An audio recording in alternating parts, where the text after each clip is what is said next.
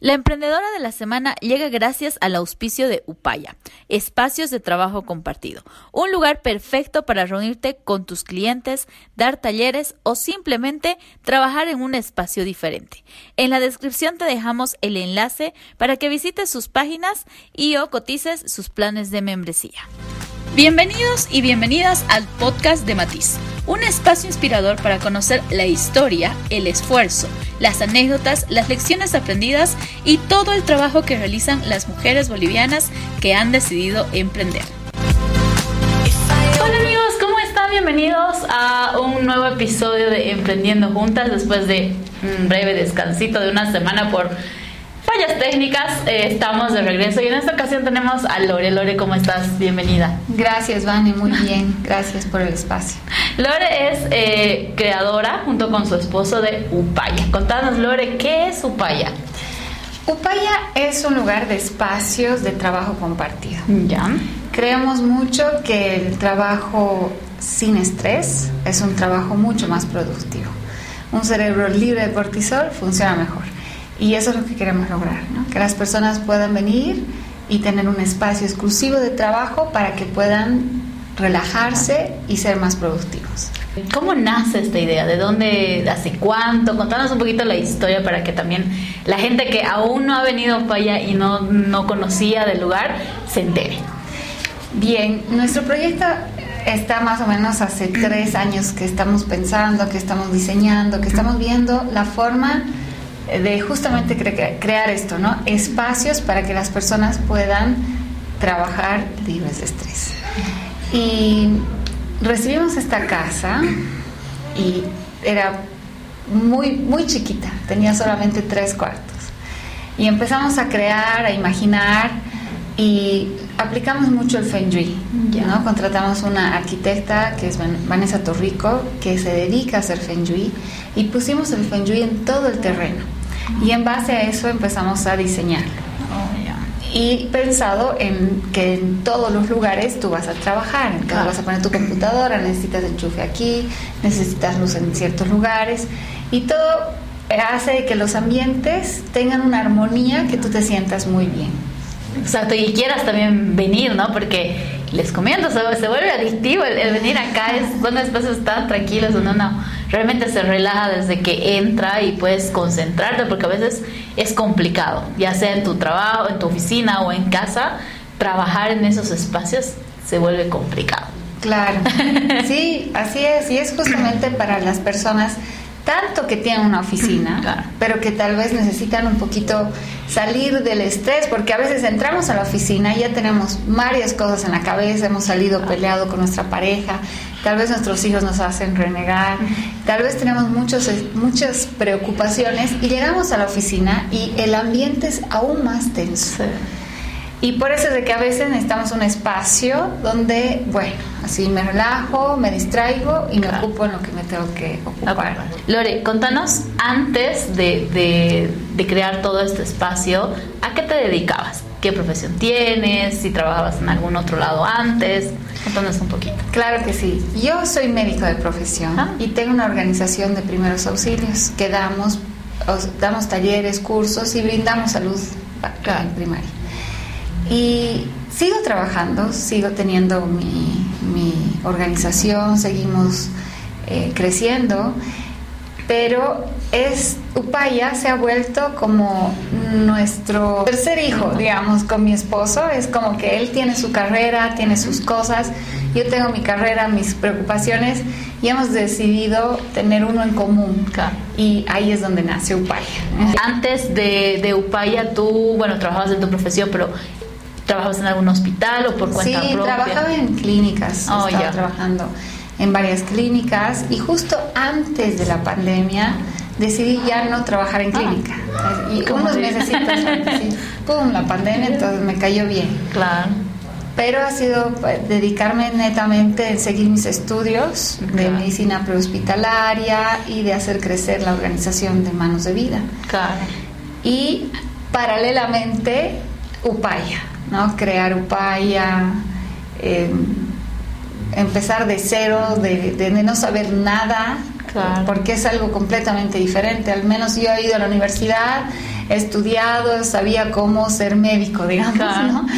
Y cuando hemos empezado el emprendimiento es como yo no sé nada, no sé ni cuentas, no sé nada, solo tengo la idea, tengo la pasión, quiero transmitir y me lancé al pescado. ¿Qué ha sido lo más complicado para ti en ese proceso, ¿no? Porque como dices, eh, a veces, bueno, era una carrera completamente diferente, digamos, eh, medicina con temas de, negocios, números y todo. ¿Qué ha sido lo más complicado para ti el, el poder montar, al poder montar Upaya?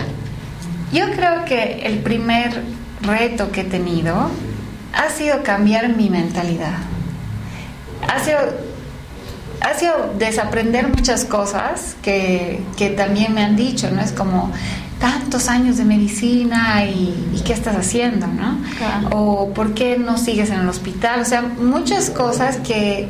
Preconceptos. Los preconceptos y la gente espera de ti y creo que la primera barrera ha sido esa, ¿no? O sea, yo sentía dentro de mí que puedo equilibrar mi vida, ¿no? O sea, puedo seguir haciendo lo que me encanta, lo que me apasiona, pero también quiero crear y construir otra cosa. Claro. Y ahí ha sido como el primer freno y una vez que mentalmente yo dije, sí puedo, pasé a la segunda etapa.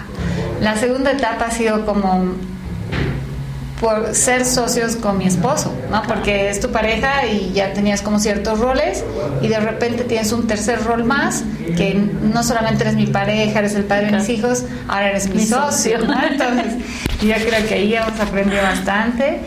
Y, y el tercer reto, em, que creo que todavía lo tengo ahora, es tratar de equilibrar todo. El ser mamá, el ser sí, esposa, el, ser, emprendedora, médica, seguir con manos de vida, echarle ganas a esto, que funcione, que, que realmente sea que sea un modelo de negocios que sí pueda alcanzar mis objetivos y llegar a más personas, ¿no? que más personas sigan esta causa, porque va más allá de un espacio de un café. Y, y trato de aplicar la filosofía que tiene un paya, que es cuanto más creces uno por dentro, más grandes y fuertes son tus éxitos en el exterior. Y, y también aplicamos mucho la rueda de la vida. No sé si alguna vez has escuchado de la Creo rueda que de la vida. Entonces es una dinámica de desarrollo personal que fue creado por una persona que se dedicaba a esto. Y dice que todos tenemos una rueda de la vida para poder seguir.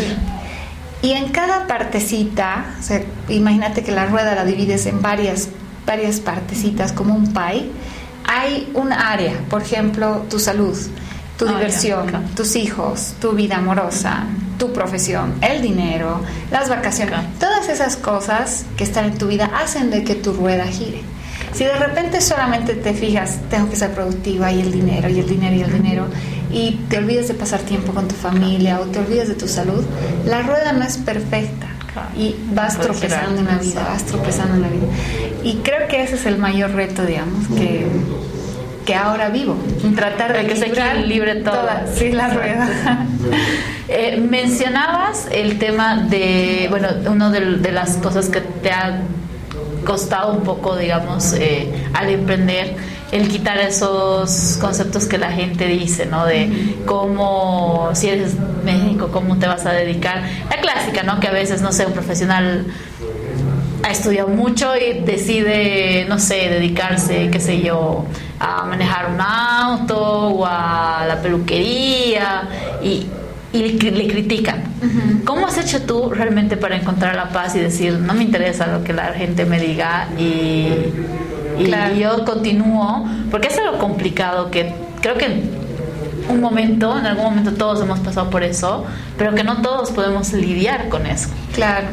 Sí, tal vez comprender de que la vida tiene cambios y que constantemente estamos cambiando. Y antes de la pandemia, todo nuestro mundo, para todo el mundo, o sea, literalmente para todo el mundo, nos ha cambiado todo ha sido como un reset, o sea, nos han desenchufado, nos han vuelto a enchufar.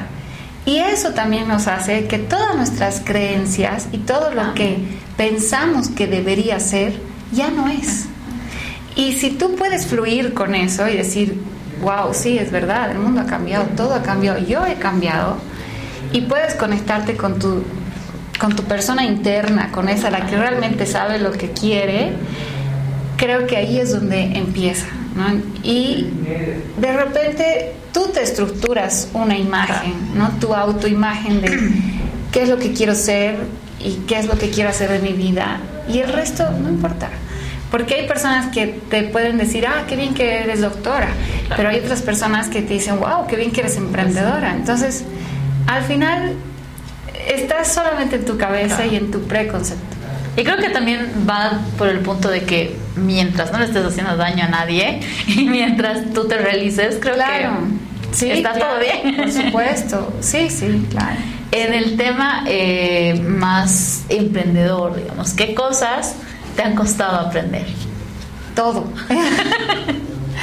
Todo me cuesta aprender. Me cuesta aprender contabilidad, me ha costado aprender, he tenido que pasar cursos, he tenido que ver miles de tutoriales, de podcasts, de, hasta que ya te abruma, digamos. Pero sí, digamos, cómo, cómo mostrar al mundo ciertas cosas que, que de repente, si hablas con un emprendedor, una persona de negocios y ya tienes tu tienes tu manual de marca y me puedes mandar estito y o sea ciertos documentos que tú en la vida pensabas de que existían, siquiera, entonces tengo que hacer un manual de marca y ya.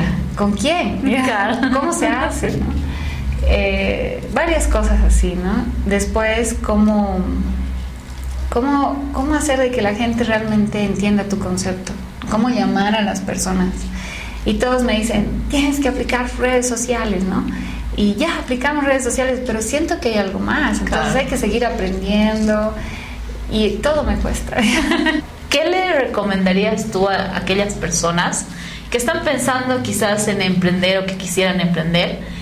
¿Qué le recomendarías que aprendan antes?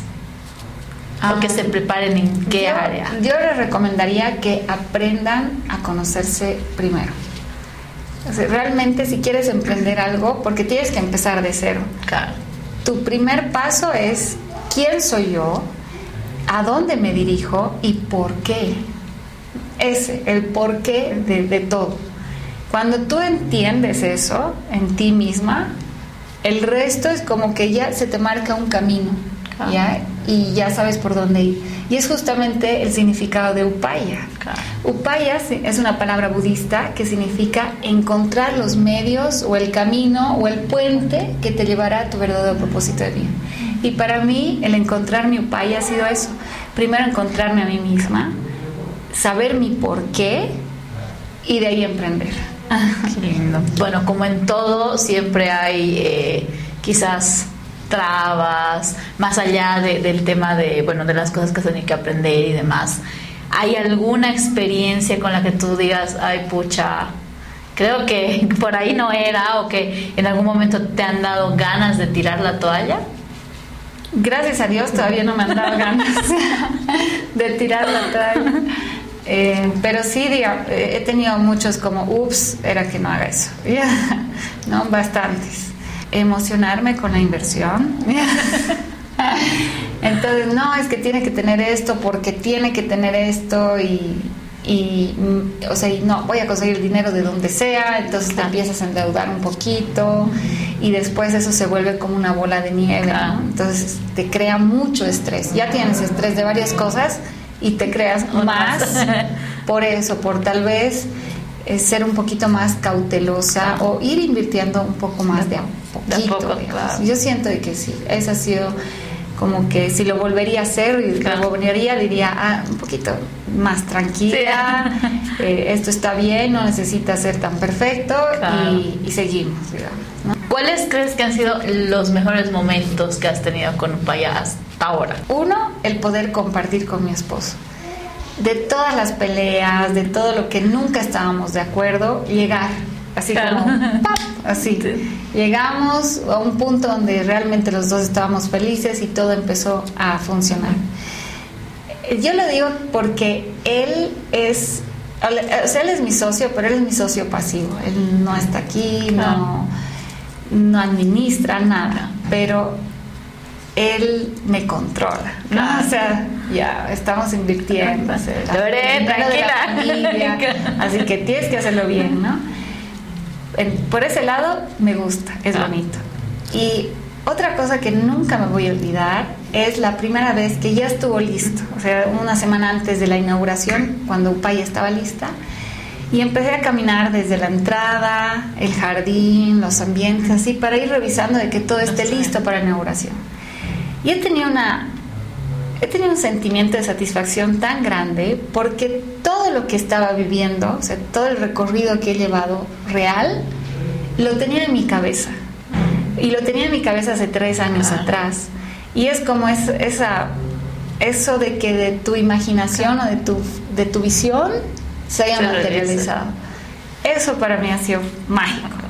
Bueno, es complicado y muy pocas personas realmente logran eso, ¿no? Soñar con algo y poder lograrlo unos años después, realmente es... Sí, sí, porque hasta el lugar de la plantita de donde tenía que estar, así, así que sí, súper. ¿Qué características crees que te han ayudado a llegar hasta acá? Características tuyas. Soy terca y creo que esa terquedad la he volcado a mi favor para decir, tengo esta idea, quiero plasmarla y no importa lo que me digan, no importa cómo, pero lo voy a hacer. Y, eso, durante todo el proceso decía, no sé cómo, pero lo voy a lograr. Y esa ha sido una de mis características, que, que me ha llegado a esto. ¿Crees que hayas tenido trabas al inicio? Uf, un montón. Al inicio, al principio, a la mitad. A ver, al principio cuando ya estábamos empezando a remodelar, yo quería el piso de una manera. Y como, o sea, la verdad es de que hay cierto machismo todavía, ¿no? Entonces, les decía, creo que el piso no está bien. No, así se pone el piso, me decía el obrero y el arquitecto no, no se pone así porque en, en la tienda el piso estaba de diferente manera. Y no quisieron escucharme hasta que se dieron cuenta de que sí. Y tuvieron que sacar todo piso. Entonces eran ciertas cosas que sí me creaban mucho estrés, inseguridades. Eh, ¿Qué más? Luego hubo un tiempo donde eh, mi forma de ver eh, la, manera de hacer los negocios no es lo tradicional, no es lo que así deberías hacer o lo que cuando estudias te dan ciertas herramientas, ¿no? Entonces es como que, ah, puedo aprender de esto, pero yo no quiero hacer así, quiero hacerlo de diferente manera. Y ahí es donde te dificulta más, porque a veces cuando uno sigue ciertos, ciertos parámetros a ciertas personas es más fácil. Pero cuando quieres hacerlo todo a tu manera y no sabes cómo, tienes dificultad. ¿Cómo imaginas a Upaya de aquí a unos años? Ay, ¿cómo imagino Upaya? Imagino Upaya en varios lugares. En lugares muy accesibles a las personas, que además de ser un espacio de trabajo, funcione como un espacio de, no sé si decirle salud integral, porque no es solo salud, sino un lugar donde realmente puedas ir a hacer diferentes actividades, ¿no? Como tener talleres de, de salud, de autoestima, de cómo lidiar el estrés en varios lugares de la ciudad, tal vez en varios lugares de Santa Cruz, La Paz, alguna otra ciudad. Otros departamentos. Otros departamentos y que el modelo y la filosofía se pueda, o sea, se pueda reproducir en otras oficinas también, digamos, en alguna, en alguna oficina propia que tú tengas y que quieres que sea solo para ti, pero que tenga el concepto de upaya. Mm. Y a veces cuando las personas necesitan sentarse, concentrarse, tienen que tener alrededor una atmósfera de trabajo para que sea productivo, si no y eso es clave, ¿no? Eso es importante porque si tienes, no sé, que, ser creativo en un punto, tienes que, hacer algo, crear, pensar, una reunión incluso, no puedes tener pues al lado bulla de gente gritando, gente riendo, eh, platos, porque te desconcentra. Sí, y hay personas que realmente tienen problemas, por ejemplo, de atención, que con el mínimo ruido ya pues están, ¿qué, dónde? Sí, y muchas veces el trabajo que podrías haber hecho en una hora o hora y media, lo haces en tres, justamente por eso. Sí. Y este espacio es, por eso queremos hacerlo bien exclusivo. Tenemos el servicio de la cafetería, que es la cafetería Don Café, que nos provee, que es muy buena cafetería, pero es una cafetería para el servicio de los coworkers. No es algo público que es solo de cafetería. Exacto. sí. Lore, para finalizar, contanos eh, ¿Cómo pueden contactarse con, con Upaya, contigo? Eh, ¿Qué planes tienen? Cómo, ¿Cómo funciona? Para que la gente tenga un poquito más en cuenta y sepa cómo funciona. Y obviamente vayan a tus redes sociales, a las redes sociales de Upaya y comiencen a seguir y a curiosear un poquito. Bien. Y yo creo que el primer paso es tener la experiencia propia. O sea, que vengas a conocer que te sientes y que, que, puedas sentir la atmósfera, porque es muy diferente a veces ver en las fotos y puede estar bonito, pero no va a ser nunca igual que la experiencia que tú tengas aquí y que pruebes si realmente tu trabajo es mucho más efectivo que en otro lugar y eso. Entonces la primera invitación es de que vengan a probar la experiencia. Estamos aquí en la calle Tablada, 1483, justo al frente de la Universidad Unifrance en la acera sur de la Plaza de la Tablada, que tiene unas montañitas. y nuestras redes sociales.